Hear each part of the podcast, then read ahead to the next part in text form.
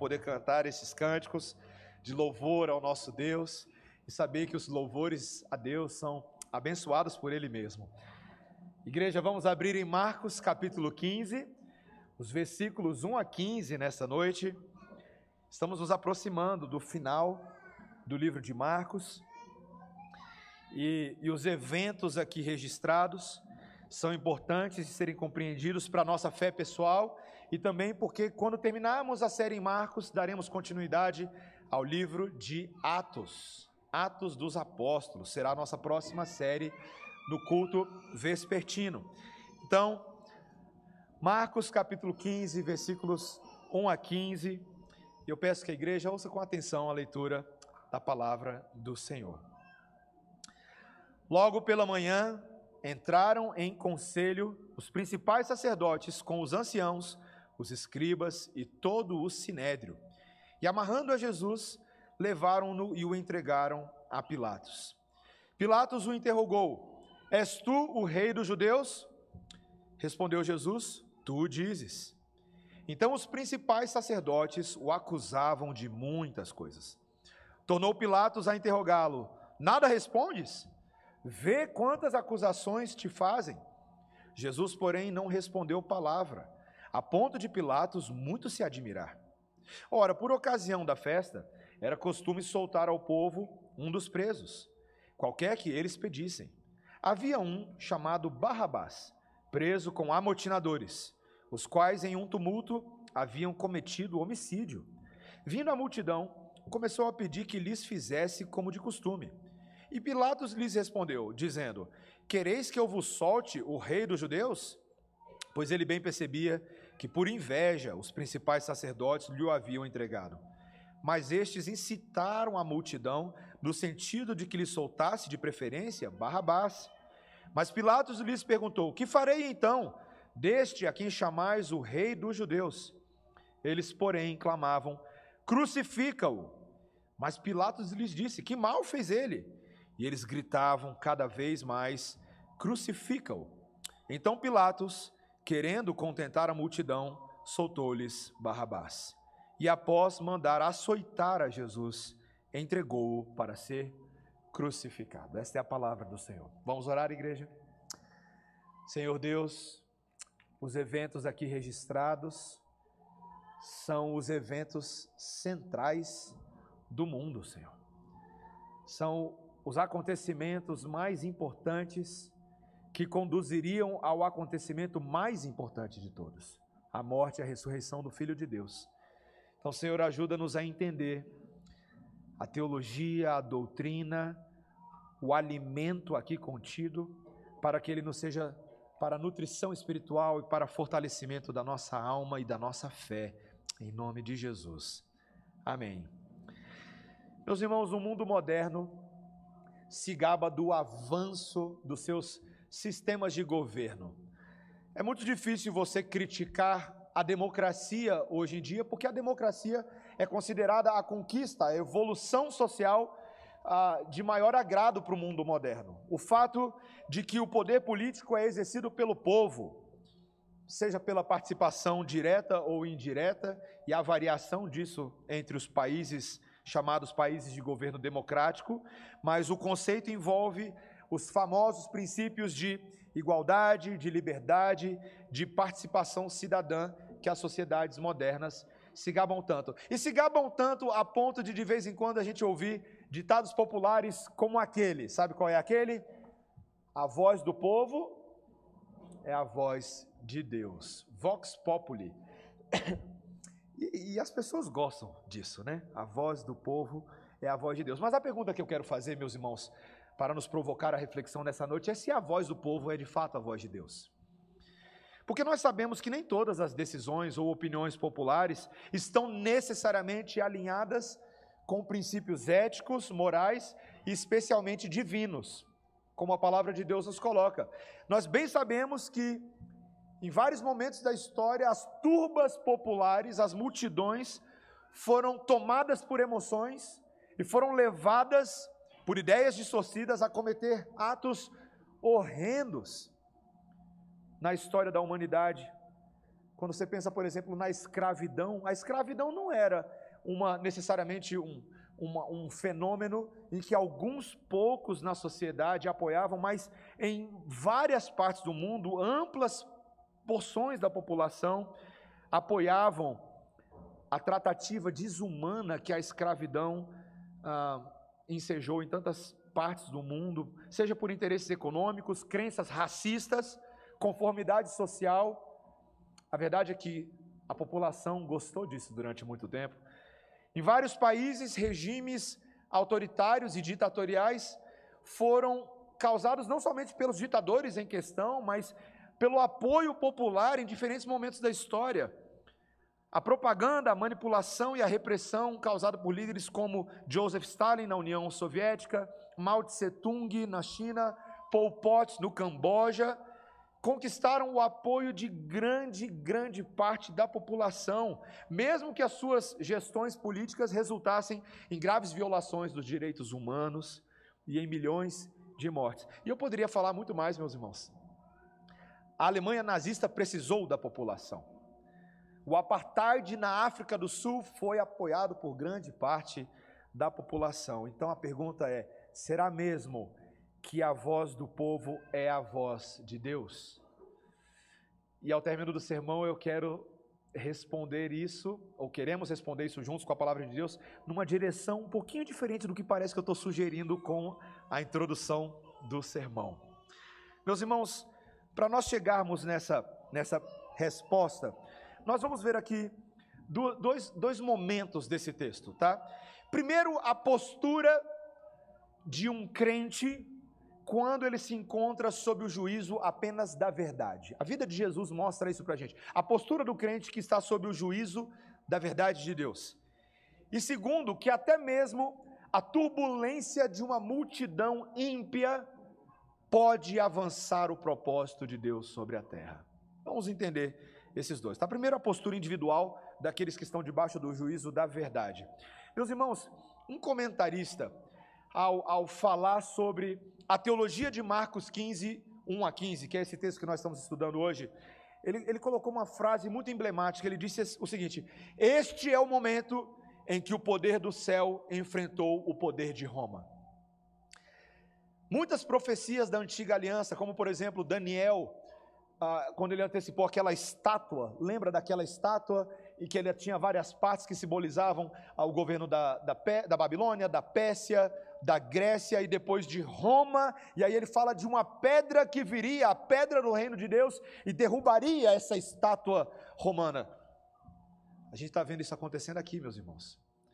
O momento em que o representante do reino dos céus se encontra face a face com o representante do reino dos homens, Pilatos, também conhecido como Pôncio Pilatos, o governador romano da província da Judéia, uma das figuras romanas mais ah, importantes da história por causa da sua atuação na vida de Jesus. Ele é mencionado basicamente em todos os evangelhos.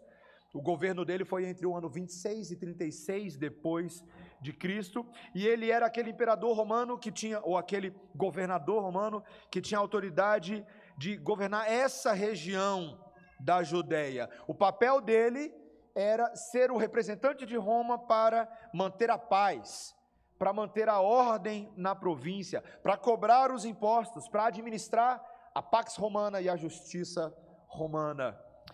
E agora Pilatos é encurralado por um grupo de judeus, os principais sacerdotes, o texto diz, os anciãos, os escribas, que eram basicamente a composição de todo aquele sinédrio, e eles vêm até Pilatos com as suas acusações contra este carpinteiro, este líder popular chamado Jesus. Meus irmãos, é, Pilatos não tinha muito interesse nas causas dos judeus, puramente religiosas. Mas esses homens tinham graves acusações, inclusive esse título estava correndo a respeito de Jesus: esse é o rei dos judeus. E se alguém é chamado de rei, tem que verificar esse negócio, porque politicamente, se tem outro rei, a gente tem que acertar. Então, Pilatos faz a Jesus, no versículo 2, a única pergunta que para ele realmente importava. Olha aí o versículo 2: És tu o rei dos judeus? E Jesus dá a resposta da sabedoria, né? Tu dizes. Eu amo as respostas de Jesus, meus irmãos. Ele não negou a sua realeza. Mas ao dar essa resposta, ele mostra que o tipo de realeza e de autoridade que ele possuía era diferente dessas expectativas, da forma como as, as perguntas eram montadas.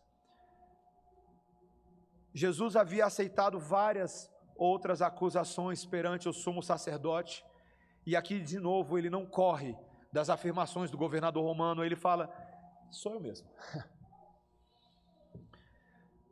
Mas esses líderes judeus tinham que fabricar novas acusações, porque novamente, Pilatos não tinha interesse na religiosidade deles. Ele queria saber qual era o problema, e eles começaram a inventar muita coisa. Esses homens que afirmavam Jesus ser um blasfemo, eles caluniaram com blasfêmia contra Jesus com invenções. As acusações que eles inventaram não estão aqui em Marcos, mas, por exemplo, a gente lê lá em Mateus e Lucas, perdão, Lucas 23, 2, que eles acusaram Jesus de incentivar o povo a não pagar os impostos a Roma. Mentira, meus irmãos. Jesus nunca fez isso. Nós lemos, ele falou: dai a César o que é de César. Ele mandou dar o denário que tinha um rosto lá, a efígie de César. Eles acusaram Jesus de estar causando motins nos arredores da Judéia, nos campos da Judéia. Mentira, meus irmãos. Ainda que houvessem vários acampamentos de pessoas e multidões que viessem para os, os festivais judeus e para ver Jesus, ele não estava causando motim, coisa nenhuma. Mas Pilatos, então, diante dessas e outras acusações, ele vira para Jesus de novo, aí no versículo 4. Veja, olha o versículo 4. Tornou Pilatos a interrogá-lo, nada respondes. Vês quantas acusações te fazem. Meus irmãos, é, são textos que precisam ser encarados com o peso emocional humano. Porque se eu tivesse, se eu tivesse no lugar de Jesus, e eu já confessei esse pecado à igreja algumas vezes, se eu tivesse no lugar de Jesus, nessa posição, eu falo, seria, seria mais um basta. Basta! Pum, raio na cabeça de todo mundo. É, é, seria o meu método de resolução de problemas. Se eu tenho poder para isso, eu faria isso.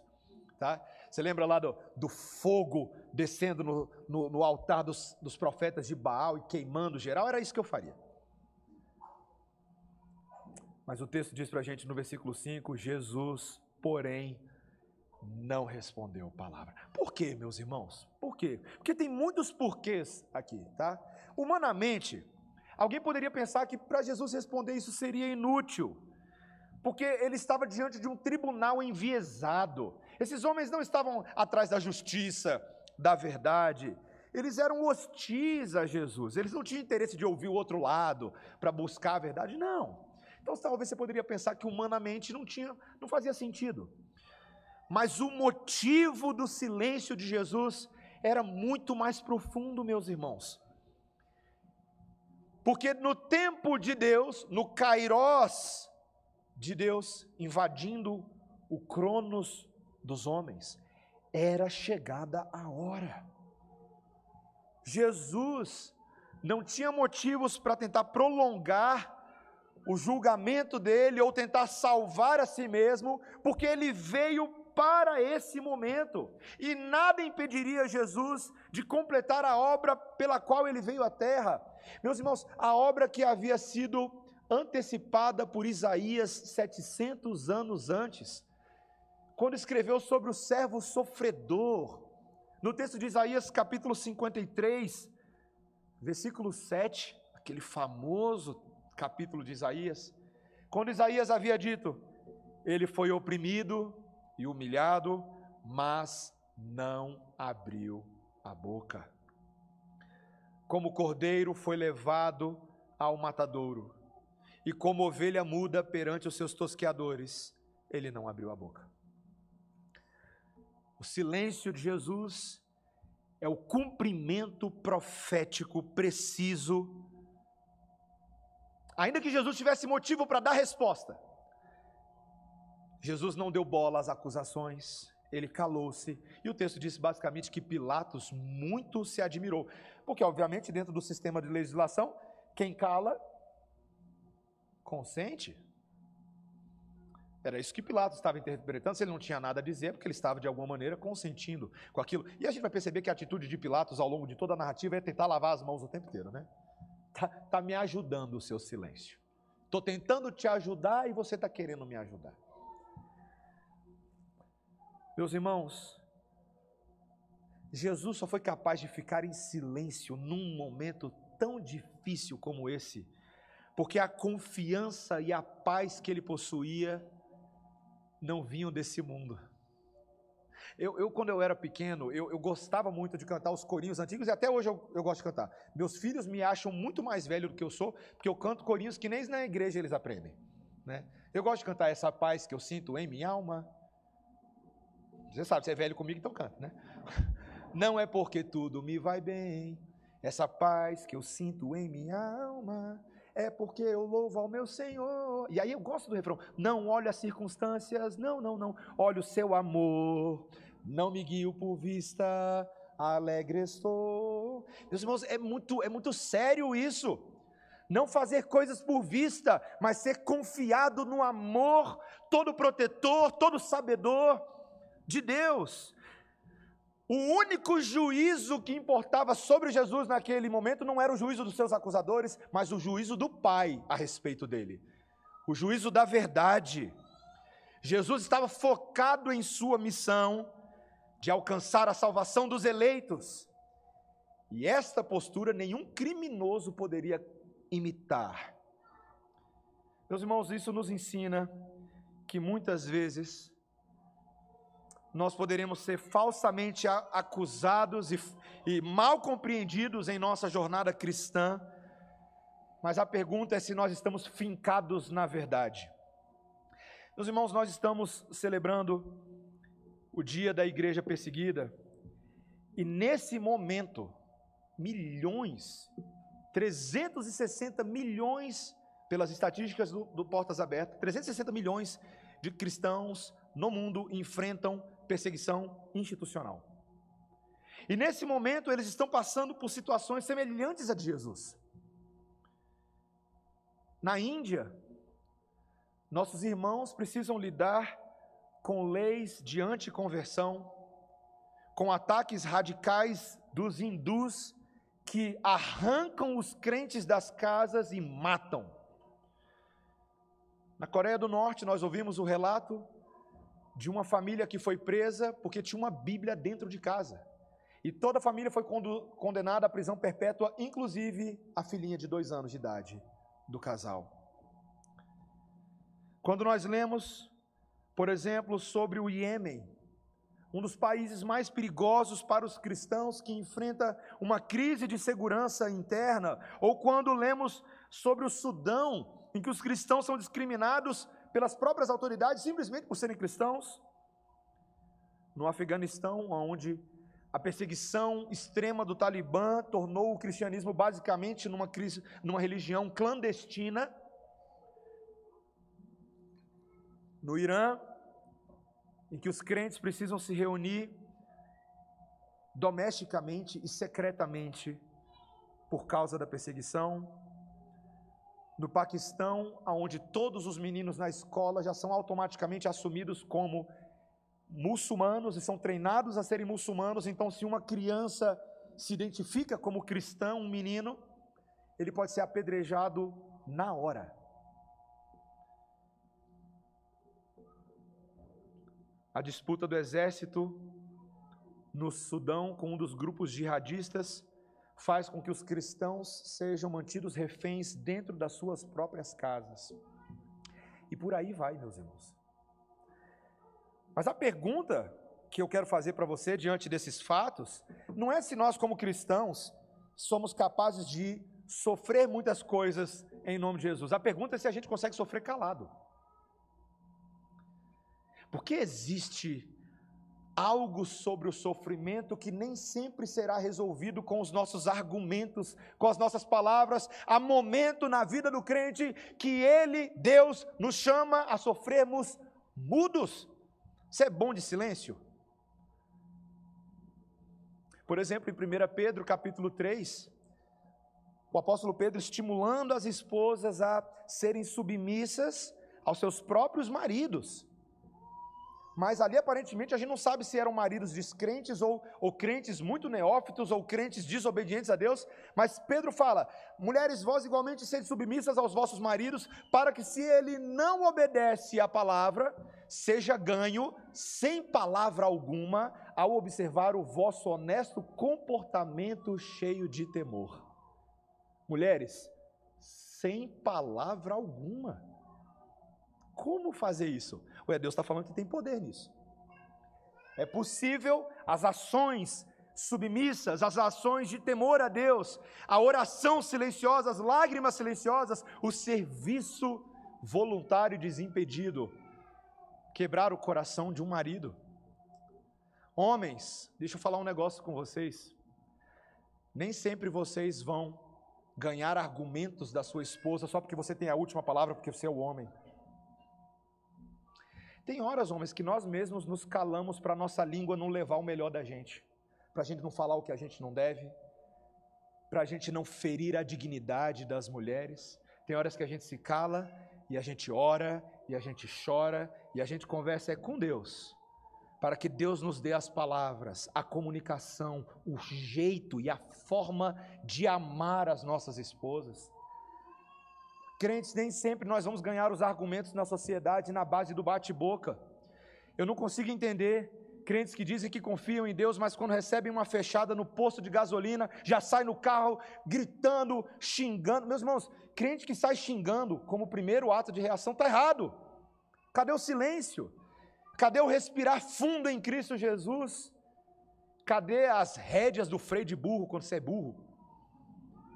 Para segurar essa sua linguinha venenosa, crente. Essa língua que quer resolver tudo na base do argumento, como se nós fôssemos advogados de nós mesmos, nos esquecendo que há um advogado no céu que é o nosso justo juiz, que sabe tudo o que está acontecendo, ele é o nosso sumo sacerdote celestial, e nem sempre eu preciso das minhas palavras para tentar salvar o meu território ou salvar a minha pele. Jesus nos ensinou isso. Meus irmãos, a decisão de aprender a sofrer, a decisão de, de, de depender tão somente de Deus, mostra muita qualidade da nossa fé e é um aprendizado, meus irmãos. Nós, como crentes, precisamos aprender a depender do Senhor, da verdade, sabendo que Deus está sim no controle de todas as circunstâncias da nossa vida até mesmo as mais difíceis e as mais pesadas. E por incrível que pareça, meus irmãos, em segundo e último lugar, muitas vezes as próprias turbulências causadas pelas multidões podem estar avançando os propósitos divinos. Quando a gente chega aqui no versículo 6, veja comigo a leitura do versículo 6. Ora, por ocasião da festa, era costume soltar ao povo um dos presos, qualquer que eles pedissem. A cena muda um pouquinho talvez eles saiam aqui de um espaço mais privado. E havia ali, naquele momento, uma prática que é comum hoje em alguns estados modernos, de uma certa anistia para prisioneiros em, em dias especiais, em ocasiões nacionais ou mesmo religiosas. E o texto nos diz no versículo 7 que havia um outro homem que se encontrava sob juízo, o nome dele era Barrabás. E esse aqui merecia o que estava acontecendo com ele, tá? O texto fala que ele foi preso como a, com amotinadores. Talvez aqui um rebelde que se juntou a um grupo que queria a derrubada militar de Roma. E ele, e ele chegou a praticar, inclusive com esse grupo, como o texto fala, homicídio.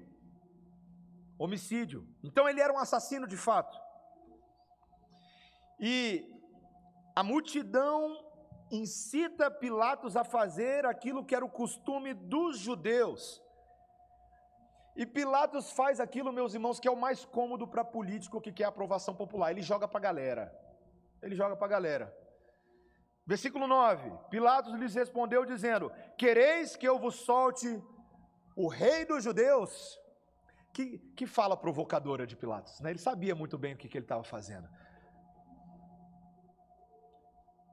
Mas ele sabia também, versículo 10, que os principais sacerdotes estavam sendo movidos por inveja. Meus irmãos, Pilatos tenta lavar as mãos dele, dizendo que não era culpa dele, que o problema era dos sacerdotes, que o problema era da multidão, mas quem estava fazendo o joguinho de manipulação era ele. Quem estava tentando algum tipo de aprovação popular para não sair feio na história perante Roma era ele, tentando resolver aquele problema na sua província. Ele mesmo não entendia as questões teológicas em jogo. Esses próprios homens estavam cometendo calúnia, blasfêmia contra Jesus. Não era um tribunal limpo, não era liso o processo, havia muita corrupção e ele estava se envolvendo nisso. Eu fico sempre lembrando, eu não ia comentar isso não, mas vou comentar. Eu sempre fico lembrando do sonho da esposa de Pilatos, sabe? Tá aqui Pilatos jogando para a galera, mas a esposa falou: "Não mexe com esse homem Jesus. Cuidado". Mas Pilatos faz ouvido surdo, e a multidão, meus irmãos, a turba, a, a torcida, havia sido provocada pelos próprios líderes judeus, é o que o texto diz no versículo 11, veja comigo, mas estes incitaram a multidão, no sentido de que lhe soltasse, de preferência, Barrabás. Os principais sacerdotes não queriam saber de Barrabás, mas eles tinham muito a perder com qualquer rebelião contra o poder imperial, então eles queriam usar Barrabás como parte do seu esquema para garantir a condenação de Jesus. E meus irmãos, aqui tem uma observação que eu acho que ela merece a nossa atenção. Porque em alguns manuscritos da Bíblia, lá em Mateus 27, 16, não talvez na sua tradução, mas dependendo da sua tradução, existe uma menção de que o primeiro nome de Barrabás era Jesus. Aparentemente, veja, o nome Jesus não era assim um nome tão impopular, tá? Era uma tradução de Josué, que era um nome bem, bem popular. Se isso é verdade, se isso é verdade, então a escolha que Pilatos está propondo à multidão é de uma ironia sem fim, meus irmãos. Jesus Barrabás o pretenso salvador político de Israel ou Jesus de Nazaré, o verdadeiro salvador do mundo? A população não sabe escolher. Meus irmãos, quantas vezes eu e você afirmamos que a população sabe escolher os seus salvadores? Mas é democracia, pastor. É voto. Eu não vou fazer um comentário político, mas já fazendo. Não importa se foi o último, ou o penúltimo, ou o antepenúltimo. Tira da sua cabeça essa ideia de que democracia é um processo liso, porque quem vota é pecador. Nós escolhemos governantes segundo as nossas cobiças. Os políticos são corruptos porque refletem o jeitinho brasileiro da própria população de onde eles vieram. Essa ideia de que democracia é livre, incontaminada, como tantas vezes é afirmado em propaganda política, em boca de político, é só uma forma deles mesmos selarem suas próprias posições políticas. Lembro uma vez conversando com uma irmã aqui da igreja, falando da mais antiga, uma irmã mais idosa, falando que veio do nordeste do nosso país e ela viu de perto o coronelismo afetando não somente as eleições na sua cidade, no norte do Pernambuco, mas também afetando a própria perseguição da Igreja Católica com os crentes. Na época, falar crente era igual falar rato, né? Os ratos, os crentes. E essa irmã falou que havia literalmente um coronel na região que tinha um conluio com os padres da região para eliminar os crentes, porque se dependesse dos crentes, um, um fulano de tal nunca seria eleito então, a perseguição da Igreja Católica era também de movimentação política naquela época, uma bagunça sem fim, mas é a prova, meus irmãos. É a prova de que a multidão é irônica. A multidão quer ser salva, a multidão quer um alívio para suas mazelas sociais, a multidão quer que a cidadania prevaleça e a justiça e a paz reine no país, mas quando lhe, dá, lhe é dada a oportunidade de escolher o que fazer, ela escolhe mal, porque ela é escrava da sua vontade totalmente depravada. Como Lutero afirmou no livro A Escravidão da Vontade. O homem toma más decisões porque o seu, o seu dispositivo interno é quebrado, é caído, é espiritualmente falido. Contrário àquilo que os filósofos do humanismo, séculos 16, 17, 18, afirmavam que a razão ela é suficiente para descartar o uso da religião, daquela fase pré-moderna em que Deus era um pressuposto, as pessoas diziam, creio, logo existo. Descartes, Kant, Hughes, Voltaire e tantos outros afirmaram, não, penso, logo existo. Oh, o homem racional, quando ele usa a razão dele, quando a razão dele está esclarecida, ele consegue tomar boas decisões. Esse é o problema. A razão dele não é esclarecida, a razão dele é enevoada, é pulverizada, é egoísta, é pecadora, a razão é contaminada. O que, que você pode esperar de uma democracia em que cada um dos participantes e cidadãos dessa democracia é contaminado na sua forma de pensar e é contaminado na sua forma de desejar? Escolhas resultantes disso. E esse era o pedido absurdo da população, versículo 13. Eles, porém, clamavam: crucifica-o. Mas Pilatos lhes disse: que mal fez ele? E eles gritavam cada vez mais: crucifica-o. Meus irmãos, a população tinha sede de sangue. A população queria ver o circo pegar fogo. A população queria ter a sua mão molhada com promessas feitas pelos sacerdotes por fora. A população pede a morte de um inocente sem titubear duas vezes. Eu lembro uma vez a gente era criança ainda, meu pai foi levar a gente aqui para assistir um jogo de futebol. A gente é flamenguista, mas o meu pai arrumou um jogo do Botafogo, Túlio Maravilha, para a gente assistir. 95, aqui no Mané, antigo Mané Garrincha, né? Era um, era um jogo de, de confraternização, era um desses jogos beneficentes, sabe? Túlio e seus amigos, era uma coisa assim.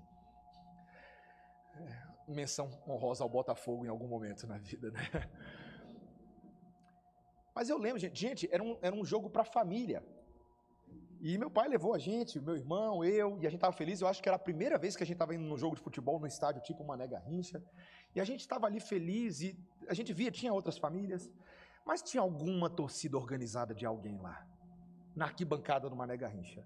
E quando a gente menos nota, do outro lado do campo, eles estavam lá do outro lado, estoura uma briga de torcida. E quando você vê, é, é gente em jogo beneficente, gente correndo com garrafa na mão. Por futebol beneficente.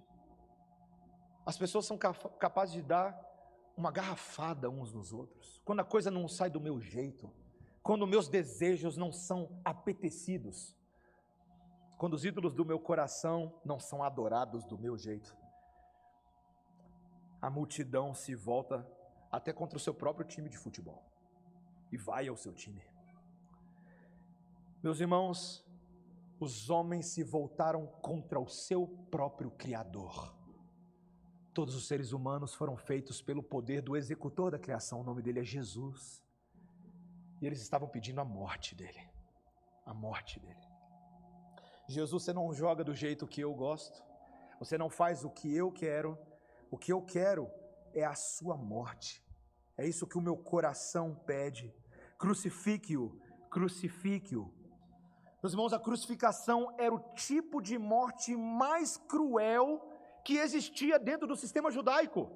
Ela era reservada, ah, é, para começar que ela era excruciante, literalmente a palavra excrucio, excruciante tem a ver com aquilo que vem da cruz, excruciante. Ela era cruel, ela era prolongada, a pessoa ficava sofrendo na cruz. E era reservada normalmente para as classes mais baixas da população, para escravos fujões, para criminosos que mexiam com coisas do tipo estupro, violência doméstica, por aí vai. E meus irmãos, é isso que eles pedem para Jesus. E Pilatos entra no jogo deles e adota uma uma, uma punição retrógrada, que os romanos olhavam com aquilo, nem sempre aceitavam aquilo com facilidade, mas ele faz, ele joga para a galera e fala: é isso que vocês querem. E o último versículo diz, o versículo 15: Então Pilatos, querendo contentar a multidão, soltou-lhes Barrabás e, após mandar açoitar a Jesus, entregou-o para ser crucificado. Meus irmãos, quando nós analisamos os personagens dessa história, eu e você nos vemos nos três, ou nos quatro. Nós nos vemos no sinédrio acusador e blasfemo. Nós nos vemos em Pôncio Pilatos que quer uma válvula de escape. Nós nos vemos na multidão com sede de sangue. Mas certamente nós nos vemos em Barrabás, não é verdade? Porque Barrabás estava onde ele merecia. Ele merecia ser condenado pelo pecado dele, assim como eu e você merecemos ser condenados pelo nosso pecado. Mas, ironicamente, o que acontece com Barrabás é aquilo que na doce e misericordiosa ironia divina acontece conosco também. Alguém toma o nosso lugar. Alguém entra no lugar de Barrabás, de tal maneira que um assassino um homicida sai de mãos abanando e alguém morre no lugar dele. Não temos registro se Barrabás agradeceu a Jesus pelo que aconteceu ou mesmo se passou a crer em Jesus como seu salvador pessoal. Não temos registro de nada disso. Mas eu e você hoje, quando vemos o que aconteceu, a gente pensa: que mistério divino, que esquisito, e ao mesmo tempo que glorioso, porque, meus irmãos, no fim das contas, a voz do povo foi a voz de Deus, sim. Foi. Porque o povo acabou fazendo, segundo suas inclinações e vontades, exatamente aquilo que o decreto da salvação apontava. Era necessário que assim o fosse. Porque se não o fosse, essa multidão não estava aqui hoje para contar a história. Se Jesus Cristo não tivesse sido crucificado a pedido de uma multidão babando sangue, nós não estaríamos aqui. Essa multidão, dentro do seu pecado, mais uma vez, como vemos em todo o livro de Marcos, cumpriu os propósitos de um Deus soberano que governa até sobre os pecados e as escolhas que fazemos. A Vox Populi foi a Vox Dei, foi a voz de Deus. Aconteceu. Meus irmãos, esse é o mistério da redenção, que é o mistério da soberania de Deus. Esse momento na história passou a ser tão importante, meus irmãos, para nós, tão importante, que o nome desse cabrinha Pilatos entrou no nosso credo apostólico. O nome dele se tornou um nome honrado. Gente, isso, é, isso é ironia, meus irmãos. A gente precisava do registro histórico desse personagem romano para atestar a historicidade e a realidade da nossa fé. Foi crucificado sob Pôncio Pilatos. Está lá no credo apostólico que a gente lê de vez em quando na igreja. Porque, meus irmãos, Pôncio Pilatos, que achava que estava lavando suas mãos, na verdade estava sendo um misterioso agente de redenção para nós. Você abre comigo aí de novo em 1 Timóteo capítulo 6, versículo 11.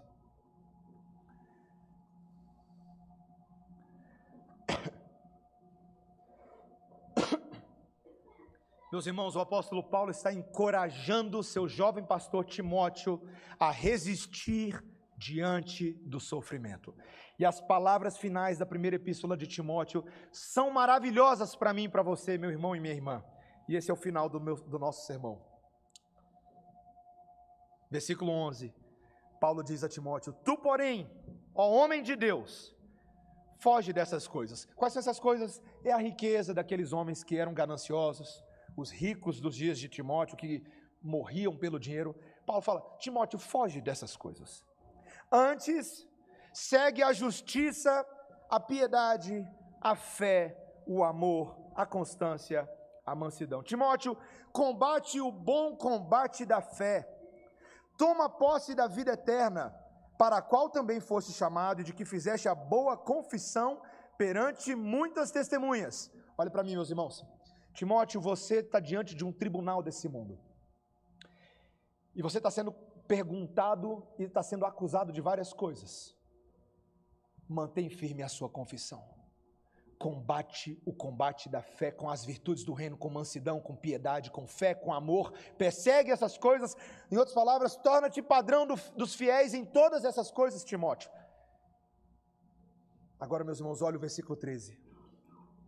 Exorto-te perante Deus que preserva a vida de todas as coisas, e perante Cristo Jesus, que diante de Pôncio Pilatos fez a boa confissão, que guardes o mandato imaculado, irrepreensível, até a manifestação de nosso Senhor Jesus Cristo, a qual em suas épocas determinadas há de ser revelada pelo bendito e único soberano o Rei dos Reis e Senhor dos Senhores, o único que possui imortalidade, que habita em luz inacessível, a quem homem algum jamais viu, nem é capaz de ver.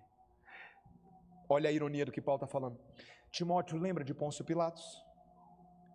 Pôncio Pilatos consentiu com a morte de Jesus, Jesus manteve a confissão. Só que Jesus morreu. Só que vocês leram o que, que ele falou aí? Jesus há de ser revelado, porque a morte não segurou, ele ressuscitou, e a glória dele há de ser manifesta como o soberano, o Rei dos Reis, o Senhor dos Senhores, por quê? Porque ele é o único que possui a imortalidade. Sim, Pôncio Pilatos participou na morte dele, mas Pôncio Pilatos não participa na imortalidade dele.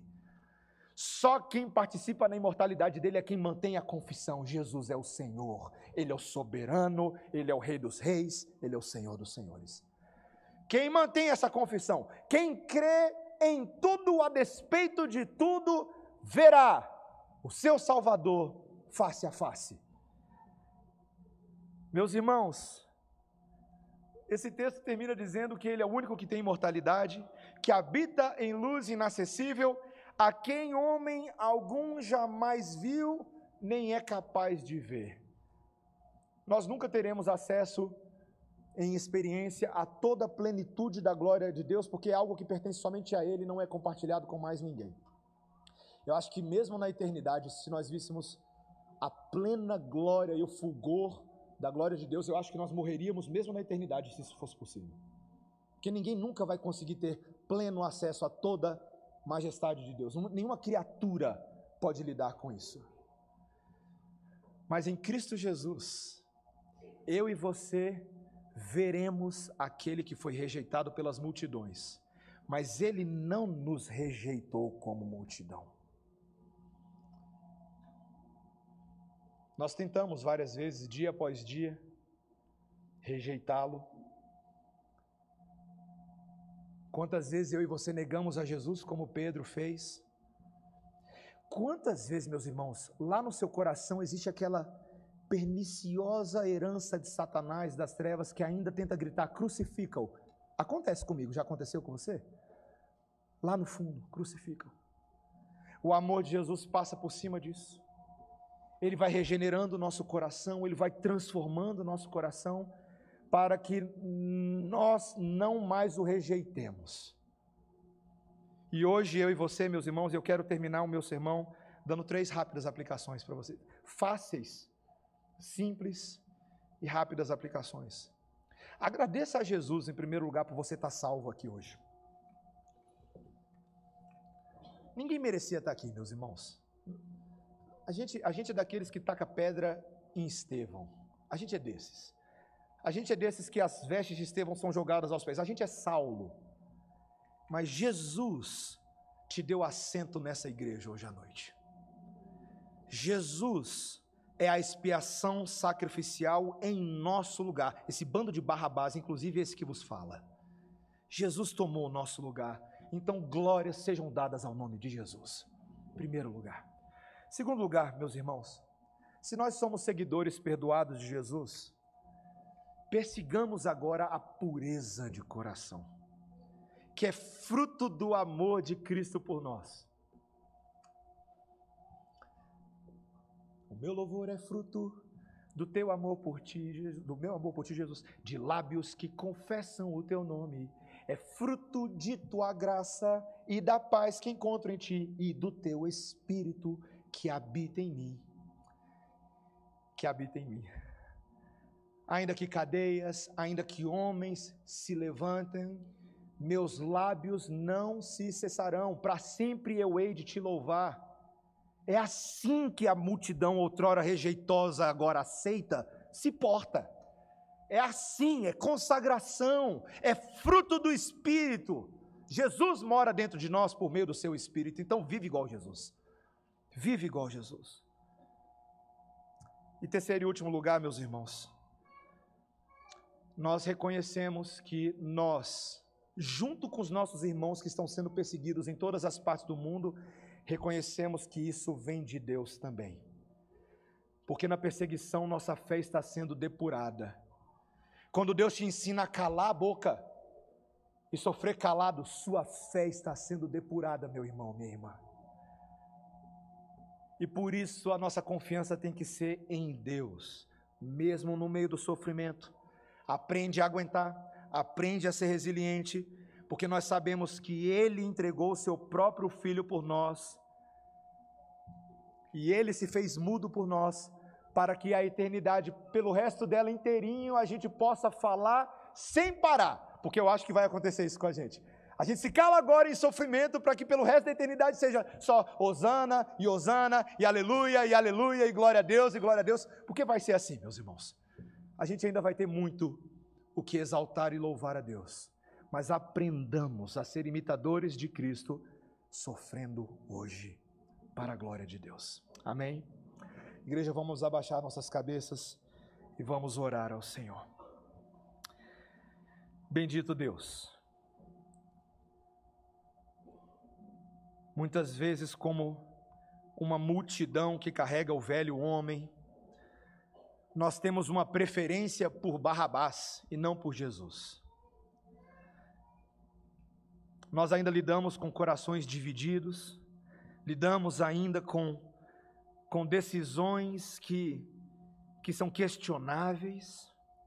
Mas, Senhor, a tua soberania misteriosa nos mostra que, mesmo quando o povo não quer a vontade de Deus, a voz do povo pode até acabar cumprindo a vontade de Deus. Isso é uma ironia que esse mundo não pode entender, Senhor. Somente mentes iluminadas pelo Espírito Santo de Deus e pessoas pautadas na sabedoria de Deus podem entender esse tipo de coisa. E Senhor, nós estamos aqui pedindo que o Senhor nos faça entender e amar a tua vontade. Para que não queiramos Jesus Barrabás, mas queiramos Jesus de Nazaré, Senhor. Que a cruz dele seja a nossa cruz, que a ressurreição dele seja a nossa ressurreição, que a vitória dele seja a nossa alegria, que o triunfo dele seja a nossa esperança. Senhor, ajuda-nos a viver como embaixadores do teu reino neste mundo de difícil perseguição, compadecendo-nos não apenas de nós, mas dos nossos irmãos, orando por eles, chorando com eles, ardendo em dor com eles, para que todos nós alcancemos a coroa incorruptível juntos, Senhor. Obrigado por nos ajudar a militar, pois o Senhor também nos ajuda a triunfar. Dá-nos a tua vitória, em nome de Jesus. Amém. Igreja, vamos ficar de